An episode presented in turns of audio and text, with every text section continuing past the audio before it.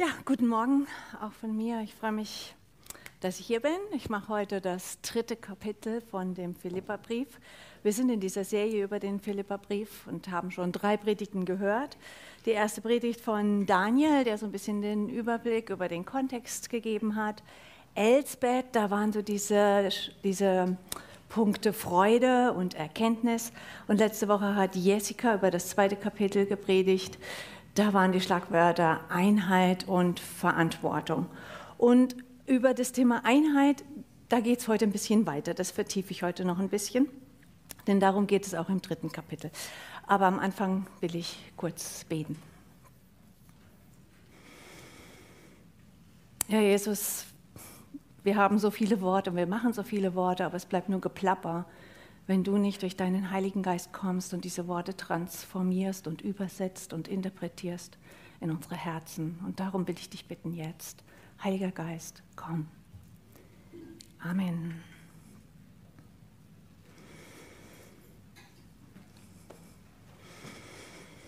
Also das Thema des dritten Kapitels ist so Einheit trotz unterschiedlicher Überzeugungen, trotz unterschiedlicher Traditionen. Sich gegenseitig annehmen können, auch dann, wenn der andere vielleicht eine ganz andere Haltung aus einer ganz anderen Kultur kommt als ich selber.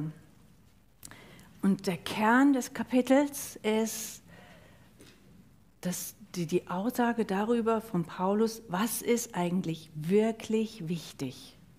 Was zählt am Ende wirklich? In unserer Beziehung zu Gott? Was ist der Kern unseres Glaubens? Und der Kern unserer Beziehung zu Gott ist auch der Kern unserer Beziehung zu unserer, zur Welt, zu unserer Umwelt.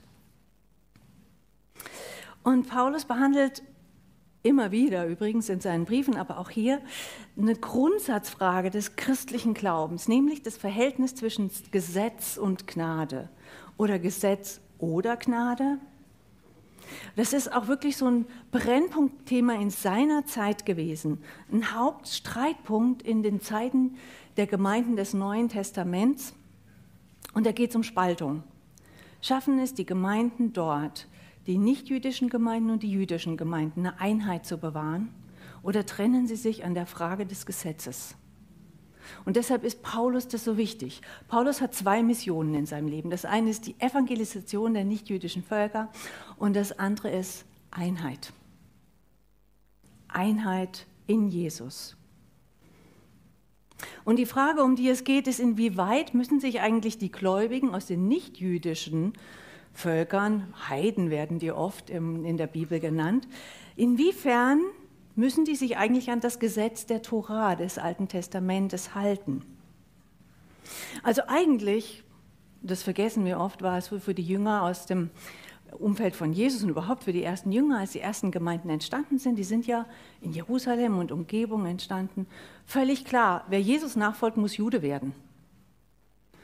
Wir sind das jüdische Volk, Jesus ist der Messias der Juden, Jesus selber ist Jude, wir sind alle Juden und von den Juden kommt das Heil. Und wer Jesus nachfolgen will, der muss Jude werden, der muss konvertieren, ist doch völlig klar.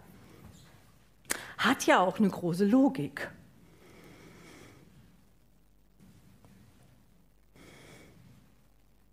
Und dann sagt aber Paulus, ähm, das könnte auch anders gehen. Die müssen nicht Juden werden. Die müssen sich nicht an das Gesetz halten.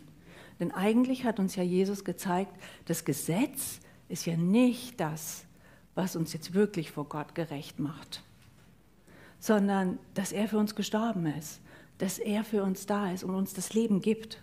Jesus ist das Zentrum des Glaubens und nicht das Gesetz und nicht das Schrift, Schrift oder die Tora oder alle anderen heiligen Bücher. Jesus ist das Zentrum des Glaubens.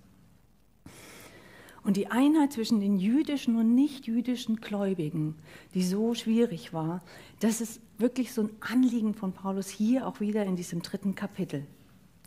Und zwar Einheit in der Liebe, Einheit im gegenseitigen Respekt, also nicht Einheit in den Überzeugungen, in den Traditionen, noch nicht mal Einheit im Bibelverständnis, aber Einheit in Jesus, Einheit in der Gnade. Und für Paulus ist es so, dass dieses Gebot von Jesus, das er ja auch, haben wir auch letzte Woche schon gehört, dass er, Jesus betet ja um diese Einheit, dass dieses Gebot von Jesus über den Gesetzen der Tora steht. Es ist wichtiger, dass ich mit meinen nicht als Jude, mit meinen Nichtjüdischen zusammen Tischgemeinschaft habe, als dass ich jetzt die Speisegebote einhalte. Das heißt im Übrigen nicht, dass Paulus alle Juden dazu aufruft, nicht mehr an die Gebote oder, oder das Judentum aufzugeben. Überhaupt nicht. Paulus hat es auch nie gemacht. Er hat gesagt, es gibt die Juden, die haben ihre Berufung, die haben ihr Gesetz, sie haben ihre, ihre besondere Berufung auch einfach von Gott. Und dann ruft Gott aber auch die Menschen aus den nichtjüdischen Völkern zu sich und die haben eine andere Berufung. Und sie haben einen anderen Lebensstil. Und so sagt er, in diese Gemeinde in Philippi, die ja eine nicht-jüdische Gemeinde ist, aber in der es natürlich auch Juden gibt. Es sind ja oft gemischte Gemeinden und deshalb entstehen ja auch die Spannungen. Wenn du nur jüdische Gemeinden und nur nicht-jüdische Gemeinden hast, gibt es ja kein Problem. Da kann ja jeder tun, was er will. Aber die, die Gemeinden waren oft gemischt. Und dann sagt er in Vers 2 und 3, Hütet euch aber vor denen, die versuchen, eure Gemeinde zu zerstören. Sie sind wie bösartige Hunde, diese falschen Lehrer, die euch einreden wollen, dass ihr euch beschneiden lassen müsst, um zu Gottes Volk zu gehören. Dann können sie euch auch gleich verstümmeln. Denn die wahre Beschneidung findet nicht am Körper statt, sondern besteht darin, dass Gott uns seinen Geist geschenkt hat und wir ihm dienen. Wir sind stolz, zu Jesus Christus zu gehören und verlassen uns nicht länger auf das, was wir selbst tun können. Also für die Juden ist ja die Tora das wesentliche Identifikationsmerkmal. Und sie haben das jetzt gerade, also sie, sie sind da ja so drin, die haben von klein auf gehört, boah, wenn du das isst, das ist I, das ist Bäh, das darfst du nicht, mm, rein, unrein darfst du nicht. Und jetzt plötzlich kommt die Paulus daher und sagt, alles, was vorher I und Bäh war, ist plötzlich gut und richtig. Natürlich ist das schwer zu verstehen. Und natürlich braucht es da viel Geduld und viel Zeit und viel Lehre. Und wie schwer das zu akzeptieren ist, will ich euch mal an einem Beispiel erzählen. Ähm, ich will das, will das, Volk Israel, ich hoffe, die nehmen das nicht übel, mal mit einer Fußballmannschaft vergleichen. Und Gott ist der Präsident, der Manager, der Gründer dieser Fußballmannschaft. Also die gibt es noch gar nicht, sondern er beschließt, ich brauche jetzt eine Mannschaft und er erschafft sie sozusagen, er holt sich seine Spieler. Und die haben noch überhaupt keine Ahnung, was Fußball überhaupt ist. Das Spiel ist völlig neu. Und ähm, Gott gibt ihnen die Regel, er gibt ihnen den Heiligen Geist. Und im Laufe der Jahrhunderte lernen die Fußball spielen. Manchmal ganz übel und ganz schlecht fliegen sie raus sozusagen. Und dann holt sie Gott wieder rein und sie spielen weiter. Und zur Zeit von Jesus ist aber aus dem Volk eine richtig gute Fußballmannschaft geworden. Gott hat da Propheten geschickt, er hat Lehrer erstehen die das verstanden haben und die das dem Volk ähm, beigebracht haben. Und die sind richtig gut geworden. Sie kennen die Gesetze, sie halten sich an die Gesetze, sie haben ein Umfeld geschaffen, sie haben einen Tempel, wo sie anbeten und wo sie opfern, sind richtig gut darin geworden. Und dann kam Jesus. Und Jesus zunächst mal, ich zeige euch, wie ihr noch besser Fußball spielen könnt. Das ist zunächst mal seine Mission. Und er gibt sozusagen, will seinen Heiligen Geist geben, so das Supertalent kommt dann in die Mannschaft rein. Und was aber passiert, als Jesus dann weg ist, ist, hm, die, die nicht dazugehören, die noch keine Fußballspieler sind, die denken, wow, das ist, ein, das ist aber eine coole Mannschaft, zu der will ich auch dazugehören. Wow, da ist der Heilige Geist, da ist Gott der Manager, da will ich auch dazugehören. Nur, hm, wir sind Handballspieler. Und Gott findet auch Handball klasse. Und er sagt, ja, kommt, die spielen Fußball, ihr spielt Handball, ich zeige euch, wie ihr richtig gute Handballspieler werden könnt. Und Jesus kommt als Trainer, der Heilige Geist ist der Kapitän. So, und jetzt haben wir was, was wir uns praktisch nicht vorstellen können, auf einem Feld Fußballspieler und Handballspieler und jeder will sein eigenes Spiel spielen. Praktisch ist es unmöglich, aber im Reich Gottes ist es möglich. Das funktioniert bei Gott. Und so sagt auch Paulus, ja, die jüdischen Gemeinden befolgt die Tore, das ist eure Berufung, aber die nicht-jüdischen Gemeinden sollen sie nicht befolgen, sondern auf was es ankommt, ist Das, was der Heilige Geist in euch macht, Barmherzigkeit, Liebe, Freundlichkeit, Vergebung, Gerechtigkeit, Nächstenliebe, die Frucht des Geistes, daran werdet ihr gemessen, ob mit oder ohne Tora. Das ist das, was Gott will. Den Juden ein Jude, schreibt Paulus, und den Heiden ein Heide. Und Paulus möchte wirklich diese Einheit, diese Einheit in der Freiheit und in der Liebe. Und was können wir da für uns lernen heute? Wir sind so gut darin zu wissen, was andere für ein Spiel zu spielen haben, nämlich unseres. Denn was ja passiert ist im Laufe der Kirchengeschichte, ähm, ja, das ging eine Weile gut mit den Fußball- und Handballspielern, um mit diesem Bild zu bleiben. Aber 200 Jahre später waren es mehr Handballspieler als Fußballspieler und die haben gesagt, pf, jetzt wird nur noch Handball gespielt. Und jeder Jude, der angefangen hat, an Jesus zu glauben, musste zum Christentum konvertieren und durfte sein Jüdischsein nicht mehr behalten. Und im Mittelalter war das so weit, dass Juden, die Sabbat gefeiert haben, getötet worden sind. Wir sind so gut darin, unsere Regeln als Regeln für die, für die Welt aufzustellen und uns abzugrenzen. So muss es sein. Aber so wie du es machst, so will ich es nicht haben. So darf es nicht sein. Wenn du das tust, wenn du dich so verhältst, dann bist du falsch. Dann gehörst du nicht zu uns. Machst du es anders? Verstehst du diesen Bibeltext anders? Lebst du nach anderen Spielregeln? Dann nicht mit uns. Dann bist du draußen. Du bist falsch, du gehörst nicht dazu. Wir bauen Mauern der Gesetzlichkeit und wir trennen uns von denen, die anders denken und andere Überzeugungen haben als wir. Ich will an dieser Stelle betonen, dass es natürlich nicht egal ist, wie wir leben und was wir tun.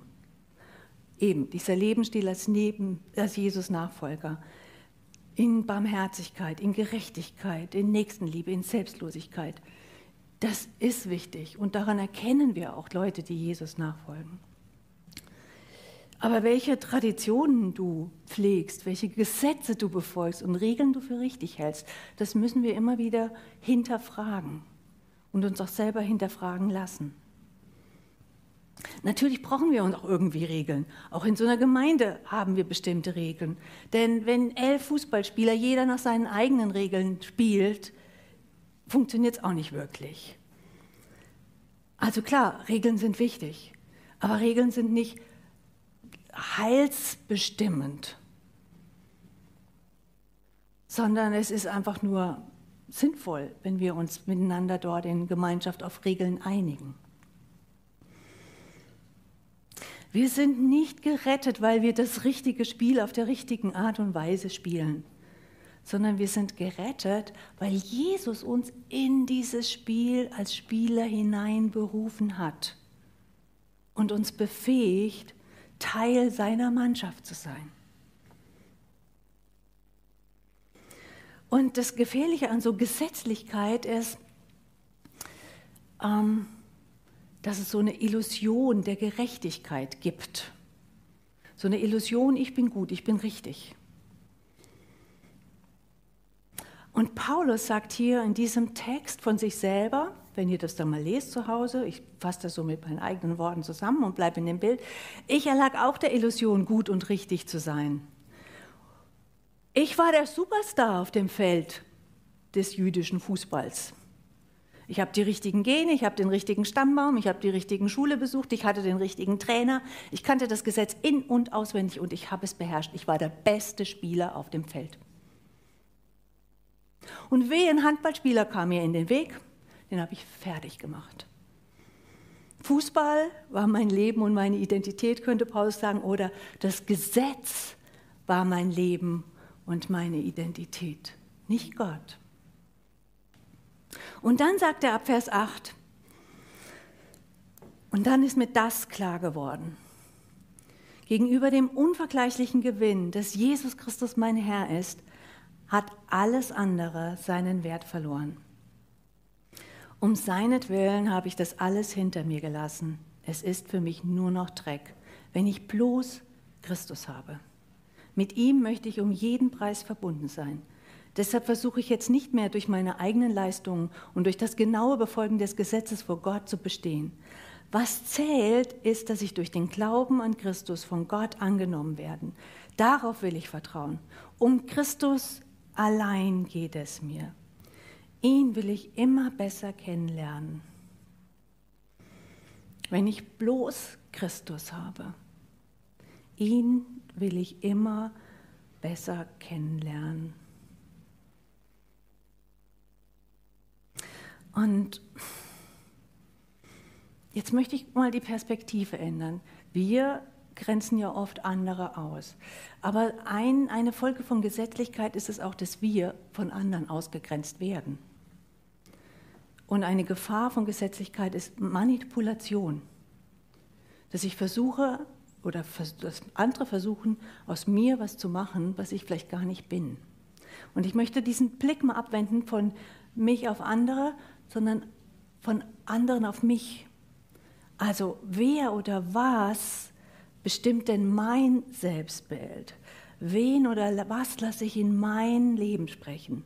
Welchen Regeln unterwerfe ich mich und welchen Regeln folge ich mich? Wie sehen mich andere? Also den Blick mal umkehren. Was passiert denn mit mir in so einer Welt, die eigene Gesetze, eigene Vorschriften, eigene Erwartungen haben? Überall werde ich mit Erwartungen konfrontiert. Regeln, die ich einzuhalten habe, Rollen, die ich spielen muss. Gesetze, die Gültigkeit beanspruchen, Erwartungen, denen ich ersprechen muss. Und eine Frage, die, die sich da stellt, ist, lebe ich ein Leben in der Gesetzlichkeit oder in der Gnade? Also auch mit mir selber. Wie gehe ich selber mit mir um? Lebe ich ein Leben in der Gesetzlichkeit und in der Gnade? Ganz, ganz tief drin. Bin ich frei oder bin ich unfrei? Auf wessen Stimme höre ich? Unter wessen Blick gehe ich? Aus welchen Quellen trinke ich? Und woraus speist sich mein Gefühl, richtig, gut und wertvoll zu sein? Wen erlaube ich, mich zu messen und zu beurteilen und zu richten? Das Elternhaus, Freundeskreis, die Gesellschaft, die Gemeinde, Theologie, Schönheitsideale, Leistungsdruck, Erfolgsdruck, was ist ein richtiger Mann, was ist eine richtige Frau, wie muss ich sein? Und dabei ist ja klar, selbst wenn wir spüren, hier ist was verkehrt, hier sind falsche Anforderungen an mich, ich kann ja die Umstände gar nicht immer ändern. Ich, ja, ich komme ja nicht immer raus aus dem, was mir Druck macht. Kann ich ihm sofort meinen Job hinschmeißen oder ich lebe in Beziehungen drin. Der Druck, der bleibt ja oft. Und die Menschen, auch die, wenn sie es nicht gut mit mir machen, bleiben ja oft irgendwie in meinem Leben drin. Wir müssen unsere Arbeit gut machen, wir müssen Ergebnisse liefern. Wir leben einfach in dieser Welt, in der Leistung, Macht, Schönheit, Ehre, die richtigen Beziehungen, Erfolg, Steigerung und Optimierung Maßstäbe setzen und die Gesetze formulieren. Wir leben in dieser Welt. Aber du bist nicht der Erfolg auch wenn das von dir erwartet wird, dass das Geschäft gut läuft.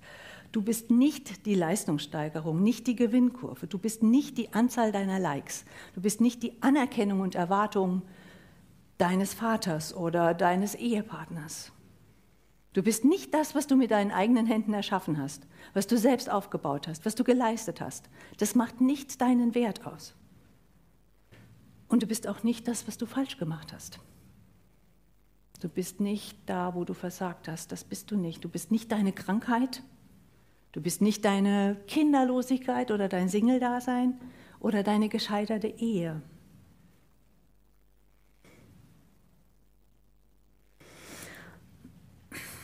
Wir sind von Gott berufen als seine Kinder. Wir sind, weil er ist.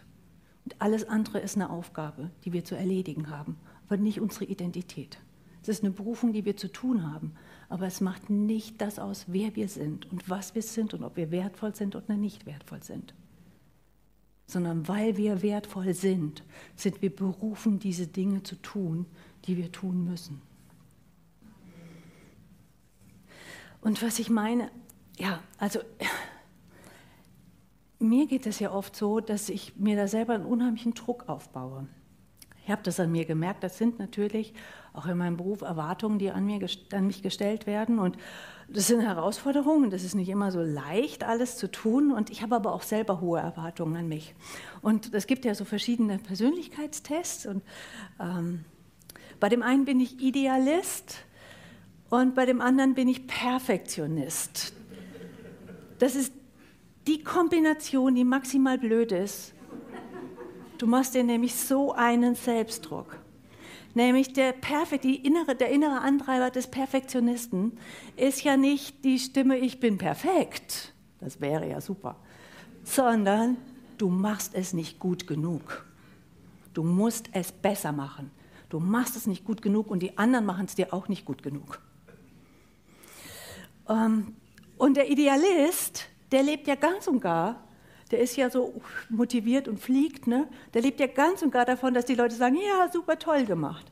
So, so bin ich. Wenn jetzt irgendwie diese super tollen Antreiberstimmen ausbleiben, falle ich so schnell in so ein Loch rein und dann mache ich mir diesen Druck. Und ich habe jetzt neulich so gemerkt, boah, also dann, ja, richtig so, dass ich das fast körperlich gespürt habe. Ich habe gemerkt, wenn ich spazieren gehe, ich bin total verkrampft. Also wir, wir gehen oft so eine Runde, dann tut mir hinter die Schulter, dann habe ich gemerkt, boah, du musst mal irgendwie wieder locker werden. Und, und habe dann so gedacht, ich muss da jetzt was ändern. Also ich kann nicht mit diesem permanenten Druck leben. Und ähm, der mir von außen gemacht wird und den ich mir selber auch mache, beides. Ne? Und ähm, ja, und dann habe ich wirklich so ich gesagt, so Jesus, ich, ich muss da was ändern. Also entweder ich muss im Außen was ändern oder, oder was mache ich falsch. Eigentlich habe ich oh, einen super tollen Job, eigentlich will ich den gar nicht aufhören. Aber so, so, so kann ich nicht mehr lange durchhalten. Und so im Gebet habe ich dann so gespürt, wie Jesus so gesagt hat, jetzt gerade in diesem Augenblick ist niemand da, der dir deine Fehler vorhält, ist niemand da, der Erwartungen stellt. Ist niemand da, der irgendwas von dir will. Jetzt in diesem Augenblick nur du und ich. Und ich habe dann einfach so innerlich alles abgelegt, wie so Kleider, so Erwartungen, Enttäuschungen, Worte, die über mich ausgesprochen worden sind, einfach abgelegt und einfach da zu sein in Gottes Gegenwart und in Jesu Gegenwart. Auch körperlich einfach zu entspannen. Ich mache das öfters. Ich habe so diese Gewohnheit, auch so kontemplatives Gebet zu machen. Und ich habe gemerkt, ich brauche das viel mehr. Ne, man hat ja immer so Phasen und habe mir wirklich angewöhnt, so in diesen letzten Wochen einfach ganz oft, ganz oft in diese Stille hineinzugehen und mir das wirklich wieder anzutrainieren. An diesem Ort, in diesem inneren Heiligtum, wo nur Jesus und ich bin, wo alle anderen Stimmen schweigen wo keine anderen Worte gesprochen werden, außer dem Gottesworten und keine anderen Worte wirksam werden können, diesen Raum der Gnade in mir. Ausschließlich Gottes Gegenwart.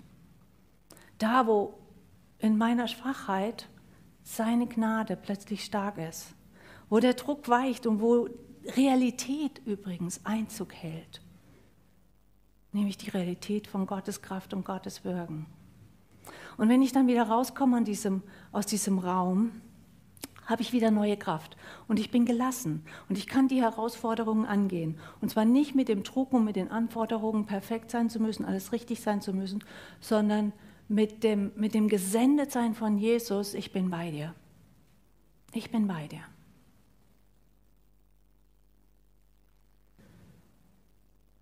Du bist geliebt und diese Einladung, in dieses Allerheiligste zu kommen, das gilt uns allen, diesen Raum zu betreten in der Gegenwart Gottes.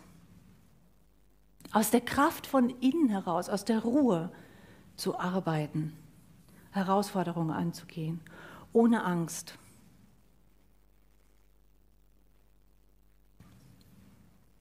Und ich lese das nochmal von Paulus.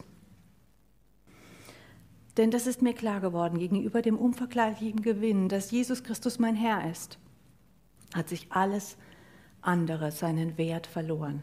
Nichts anderes spricht mehr in mein Leben hinein. Um seinetwillen habe ich das alles hinter mir gelassen. Es ist für mich nur noch Dreck, wenn ich bloß Christus habe. Mit ihm möchte ich um jeden Preis verbunden sein. Und deshalb versuche ich jetzt nicht mehr durch meine eigenen Leistungen und durch das genaue Befolgen des Gesetzes vor Gott zu bestehen. Was zählt ist, dass ich durch den Glauben an Christus vom Gott angenommen werde. Darauf will ich vertrauen. Um Christus allein geht es mir. Ihn will ich immer besser kennenlernen. Und ab Vers 12. Dabei ist mir klar, dass ich das alles noch lange nicht erreicht habe und ich noch nicht am Ziel bin. Doch ich setze alles daran, es zu ergreifen, weil ich von Jesus Christus ergriffen bin. Wie gesagt, meine lieben Brüder und Schwestern, ich weiß genau, noch bin ich nicht am Ziel angekommen. Aber eins steht fest, ich will vergessen, was hinter mir liegt. Und ich schaue nur noch auf das Ziel. Mit aller Kraft laufe ich darauf zu, um den Siegespreis zu gewinnen, das Leben in Gottes Herrlichkeit.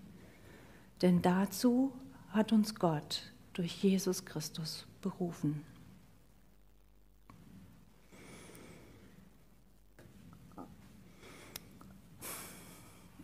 Und ich möchte euch heute einfach ja, Lust machen und einladen, einfach wieder diesen Raum, diesen inneren Raum zu betreten, wo Jesus wartet. Und ihn einzuladen in, dieses, in, in dein Herz, in deinen inneren Raum. Denn das sind, ja, das sind ja immer zwei Bewegungen. Ich in Jesus, Jesus in mir. Und ich will dafür beten heute, für Leute, die spüren, hey, ich, mir geht das auch so, ich bin so oft im Außen, ich bin so getrieben von dem Außen. Und ich verliere es immer wieder, diese Einheit mit Jesus, dieses Ich bin bei dir im Alltag zu leben. Und sich heute da wieder reinzugeben und vielleicht auch vorzunehmen, öfter in, in diesen Raum, in dieses innerste Heiligtum, das in dir angelegt ist, wo Jesus wartet, hineinzugehen und dort zu verweilen. Und ich möchte auch die Leute, die vielleicht sagen, Jesus war mir bisher eigentlich, mm, hat nur vielleicht mit Regeln und mit Traditionen und Gesetzen zu tun gehabt. Und ich habe das gar nicht gewusst, dass es sowas gibt, dass Jesus uns da in unserem Innersten berühren und heilen kann. Und ich möchte das auch erleben. Und ich möchte für so Leute heute beten. Wenn, wenn dir das so geht oder wenn du den Livestream hörst und du sagst, ja, ich will Jesus einfach in mein Leben einladen oder neu in mein Leben einladen, dann bitte ich dich einfach, ja, falte deine Hände, schließ deine Augen. Ich bete jetzt ein Gebet und ich lasse dann Zeit, dass du einfach das bestätigen kannst mit deinen eigenen Worten und eigenen Gedanken, die du dazu hast und mit deinen eigenen Sachen, die du ablegen möchtest. Jesus, du bist wirklich unser, unsere Rettung. Unsere Rettung in dem allen, in dem Außen, in dem Chaos, in dem Druck, in den Anforderungen, in dem, was ich nicht schaffe. Und ich lade dich ein, dass du kommst in mein Innerstes, in mein Herz. Dass du dort Raum nimmst, dass du dort die Herrschaft übernimmst.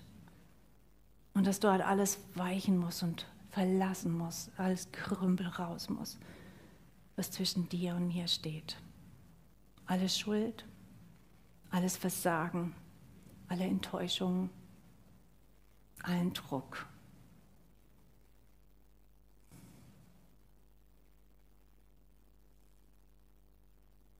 Ich möchte mit dir leben, wieder neu mit dir leben, jeden Tag mehr und mehr, dich mehr und mehr kennenlernen.